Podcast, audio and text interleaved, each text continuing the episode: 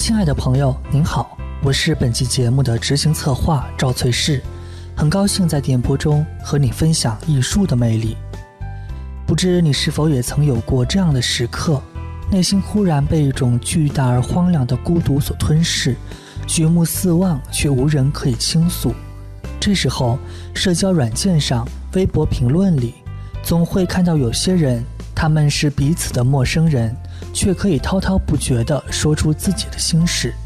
而在入夜后，话题终止，又各自回到自己的生活中，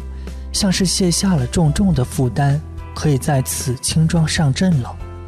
每次看到这样的情景，我总会想起一首诗，诗里描绘的是一千两百年前一个深秋的夜晚，在凄凉无声的冷月、萧瑟惨淡的秋风、迎风飘舞的枫叶、片片摇曳的花朵的见证下，一个著名诗人和一个落魄歌妓心灵相通的过程。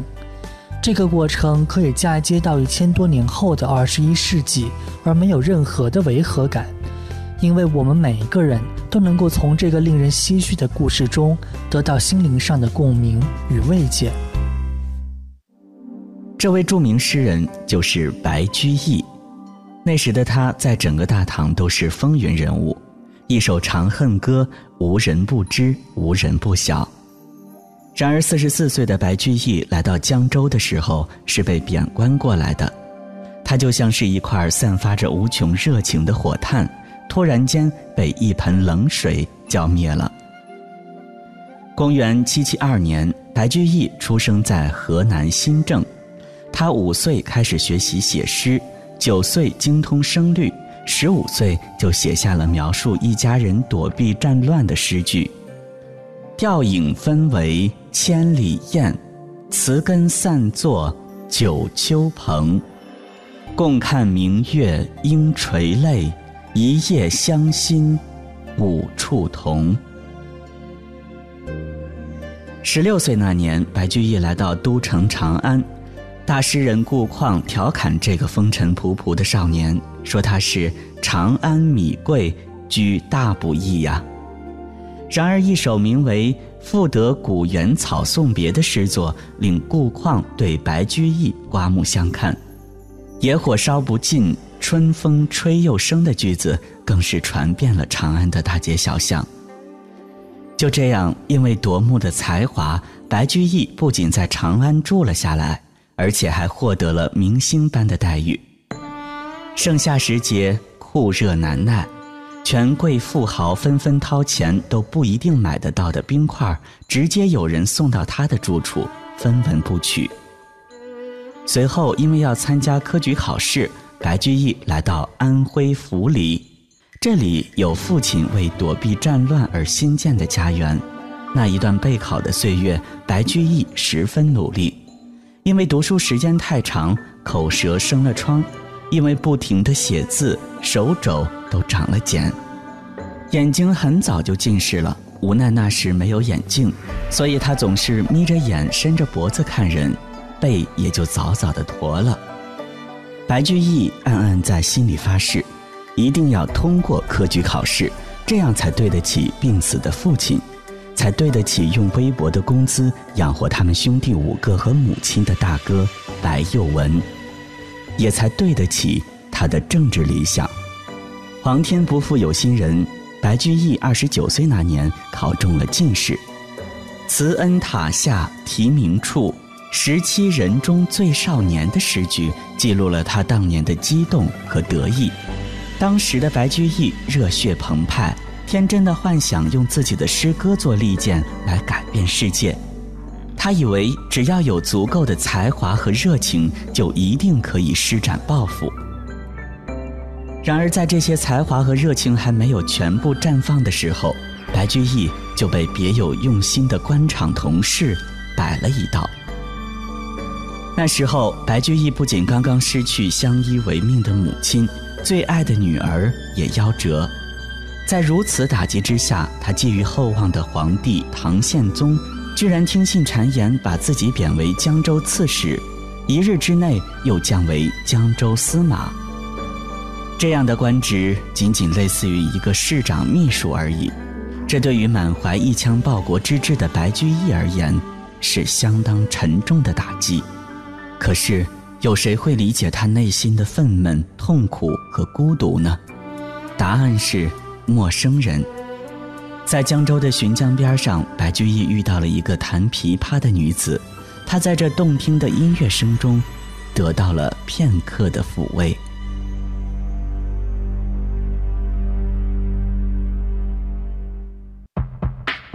境界决定结果，就像思考，才能带来成功。中央人民广播电台经济之声，每当夜晚来临的时候，属于智者夜晚的盛会。凡尘工作室全新节目《跨越时空的艺术碰撞》，今日主题：世界再孤独。总会有一把琵琶懂你。琵琶女在很小的时候就和爹娘一起从大草原出发，跨过千山万水，来到长安城。琵琶女喜欢长安城的繁华，更喜欢在父母店里喝酒的客人夸她漂亮。客人们都喊她狐女，她也知道自己洁白的皮肤、微卷的头发、高耸的鼻梁和长安城里的汉人不一样。可是后来，琵琶女的父亲被抓去做壮丁，母亲跟着去军营里做饭。父亲的小妾实在没办法，只好把她送到教坊里弹琵琶。这一弹就是好多年。琵琶女从不谙世事的少女，凭借美貌与才华，成为教坊里的头牌。可是青春还是忽的就消逝了，年老色衰的她不再受到客人的喜欢。只好嫁作商人妇，把家安在了浔阳江边的一艘船上。可是等待她的却不是日夜的陪伴，丈夫需要外出做生意，每个月都只能回来几天，所以大部分时间，琵琶女所能做的就是守在这条船上，等待、回忆、消磨时间。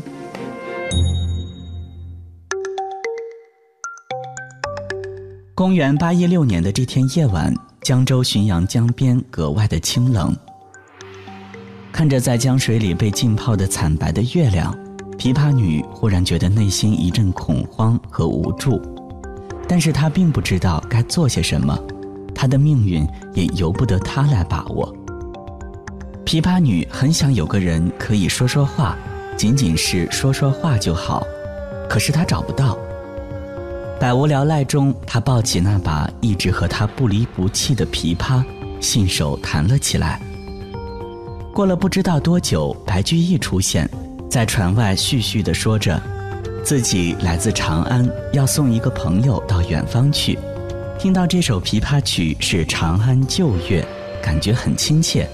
很想邀请琵琶女弹奏给朋友听，会付给相应的报酬。在一番内心的纠结后，琵琶女怀抱着琵琶，半遮着这张已经有了岁月沧桑痕迹的脸，来到了船的外面。这时候，月亮升高了一些，还是那样的惨白，不带一丝温度。琵琶女轻轻地拨动琴弦，弹奏的正是长安城红极一时的《霓裳羽衣曲》。这首曲子由唐玄宗所作，杨贵妃舞蹈。有种说法是，外地来的人到教坊里，若是不听这首曲子，那是白白来了一趟长安。不管往事如何自回忆里汹涌而来，此时已经三十多岁、嫁作商人妇的琵琶女，按捺住内心的波动，拨动琴弦，琵琶的声音叮叮当当，像极了玉珠相碰发出的声音，也像极了十三岁的她。咯咯大笑的清脆。凡尘工作室全新节目《跨越时空的艺术碰撞》，今日主题：世界再孤独，总会有一把琵琶懂你。在这样一个清冷萧瑟的秋天的晚上，白居易和琵琶女这两个都经历过人生高潮与低谷的人，面对一首充满回忆的《霓裳羽衣曲》，无比感伤。我们可以想象这样的情感，因为每一个人生命中都一定会遇到类似的状态，只是程度的不同而已。也因此，这首记录了这一经历的名为《琵琶行》的诗作里，那洋洋洒洒的六百多字，才能够穿越千年时光，让现代人的我们为之唏嘘不已。而对于这样的情感体验，这样的表达方式，知名文化学者蒋勋先生也有自己的解读。当我们提到《琵琶行》的时候，我们也特别希望大家能够了解到白居易如何。借着一个弹琵琶的女子，把她的文学深入到描绘音乐、描绘声音。我们知道，声音是一个听觉上的感受，要把声音形容出来是非常非常不容易的。所以大家都可以试试看，如果你听了一场非常美好的音乐会，你要怎么去形容这场音乐会的美好？我们曾经听到很好的。音乐形容说绕梁三日，好像那个声音一直在屋梁上旋绕，好像是一种线条，那个美好像三天都不消失，挥之不去。这是一种形容的方法。可是这个对音乐形容的美，其实是比较抽象的，并不那么具体。我觉得白居易最了不起的是在《琵琶行》里面开始用非常具体的方法对听觉。做了很多细节的描述，《琵琶行》其实是一个偶发事件，因为白居易在浔阳江头夜送客，送他的朋友出发，后来忽然听到了水上有琵琶声过来，所以就很好奇，就把船划过去，移船相近，邀相见，邀请这个弹琵琶的人出来。那这个人好像千呼万唤才出来。叫了很久才慢慢出来，所以也造成了诗歌里面对这个演奏者的某一种悬疑的感觉。那一直到出来以后，还犹抱琵琶半遮面，让你觉得他有一种害羞，有一种不太那么愿意大庭广众里面跟别人见面的感觉，所以才用犹抱琵琶半遮面啊那样的有一点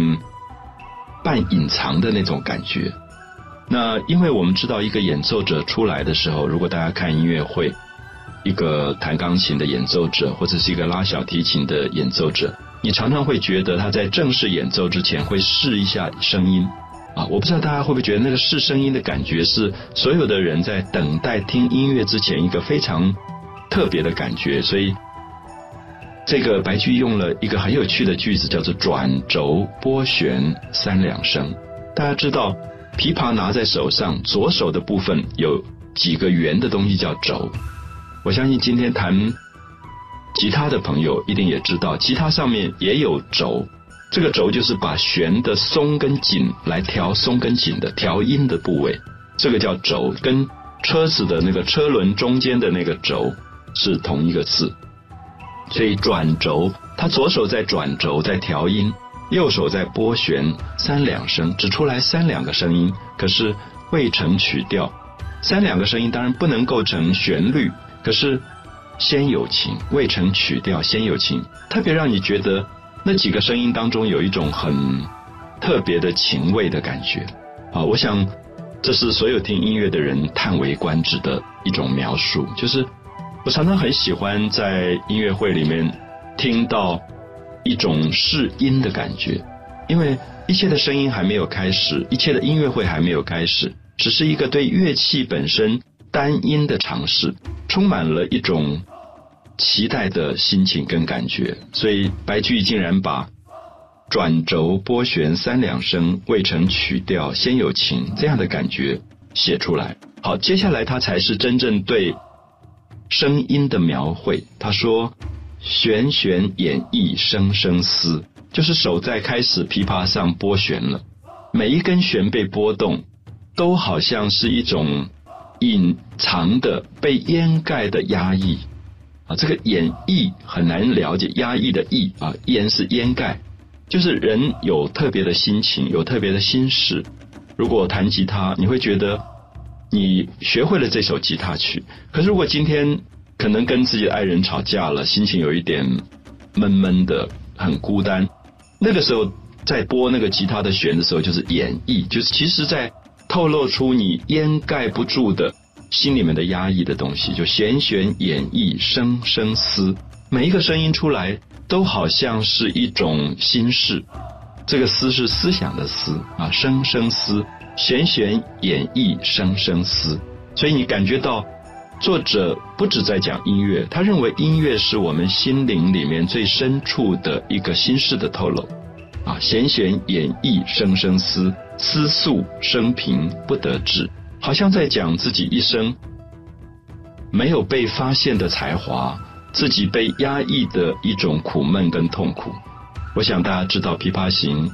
同时在写两个人，一个是弹琵琶的这个女孩子，他十三岁就学到了琵琶，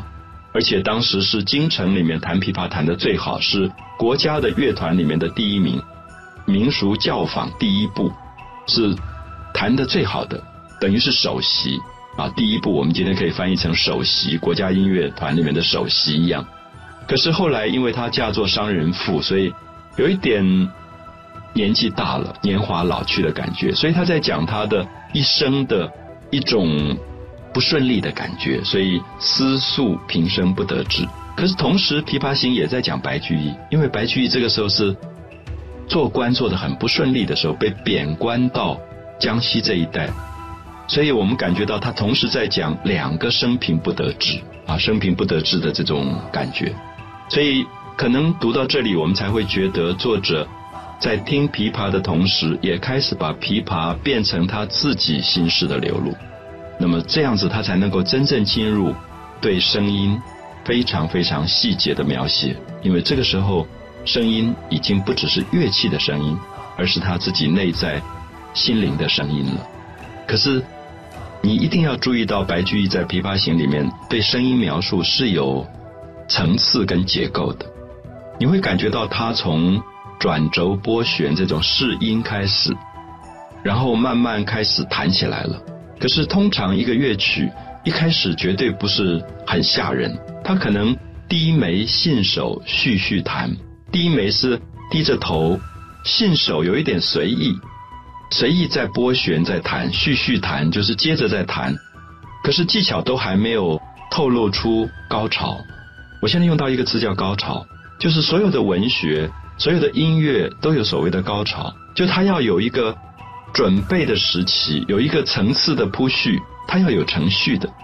一个好的艺术一定是程序非常丰富的，一个坏的艺术。可能一开始就进入到高潮，然后接下来不晓得怎么办，因为他没有铺排的过程啊，所以我们可以看到作者从转轴拨弦开始，然后到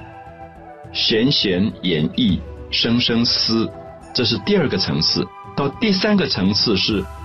低眉信手续续弹啊，有点随意，还在那边随便的弹，说尽心中无限事，好像把心里面好多好多的心事都说出来。接下来大家看到技巧出来了，下面这个句子对一般人来讲是比较不容易懂的，牵涉到了真正弹琵琶的专业性的技巧。他说：“轻拢、慢捻、抹、复、挑。”我们注意一下，这七个字当中有四个字都是在讲弹琵琶的手指的指法。啊，轻拢，轻轻的拢，拢是。挑手旁一个龙凤的龙这个字，啊，我们知道拢有一点是用手去抓的感觉，用前四指跟大拇指去抓那个弦拢，轻拢慢捻，它也是一种指法。然后接下来是抹，挑手旁一个抹，也就是我们讲的抹布的这个抹，抹复挑，挑是灯拨弦，特意要挑这个。挑手边一个造这个字，好，所以我们看到拢、抹、捻、挑是四个指法，所以这里面说明，一直到第四个层次，白居易才把弹琵琶的真正专业的技法放进来，而让我们感觉到白居易并不只是一个音乐的门外汉，他并不只在欣赏音乐，他其实是懂指法的，所以因为他懂指法，他可以一步一步的。铺排，我们刚刚讲第一个从转轴拨弦试音开始，到弦弦掩抑声声思开始弹了，然后到低眉信手续续弹，就是还很随意的弹，到第四个层次开始技巧复杂了。我想大家看小提琴、钢琴都是如此，没有一个演奏者一开始就是技巧就表现出来，那一定是很差的演奏者。好的演奏者一定有一点吊胃口，慢慢让你觉得哎还好嘛，不怎么样嘛，然后慢慢技巧出来了，然后你开始佩服，然后越来越有一种紧张的感觉，就是甚至在节奏感上，你也会觉得它越来越堆砌到最后出现高潮，然后全场要鼓掌。好，所以这个绝对是艺术上的一个程序的结构啊，就说结构不好的艺术，不管是文学、戏剧、唱腔都不会动人。我记得以前听到很好的演员出来唱歌剧也好，唱昆曲也好，你会觉得他那个声音刚开始都是很平铺直叙，然后慢慢加快节奏，然后再加快节奏，然后最后推到高潮的时候全场鼓掌，就他是有有一个准备过程的。然后一些比较年轻的演员不太知道，一出来就把嗓子扯开就唱，最后无以为继。我们说无以为继，不晓得怎么办了，因为高潮推不上去了。所以你开始唱的再好都没有用，因为没有一个准备的铺排过程。好，所以我觉得《琵琶行》里面最精彩的是写出了它铺排的过程。所以轻拢、慢捻、抹、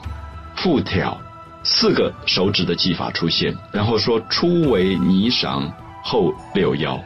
霓裳六幺又是两个乐曲的名字。霓裳是霓裳羽衣曲，六幺是当时的胡人传进来的一种乐曲，被翻译成不同的字。我们现在写六幺，写成一二三四五六的六，幺是幺儿子的幺，可是有不同的翻译，翻译成绿腰，就绿颜色的绿，腰带的腰。啊，六幺跟绿幺是同样，都是都是翻译过来的，所以其实只是一个乐曲的名称。所以我们看到青龙、慢捻、抹复挑，初为霓裳后六幺，在这里这两句当中，透露了白居易对音乐极度专业性的描绘。啊，就是我相信他在今天会是一个最好的音乐会现场报道的。一个记者，他可以把音乐性写到这么精彩。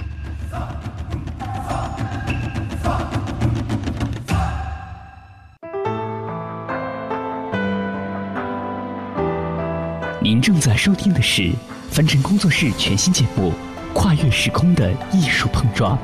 精彩稍后继续。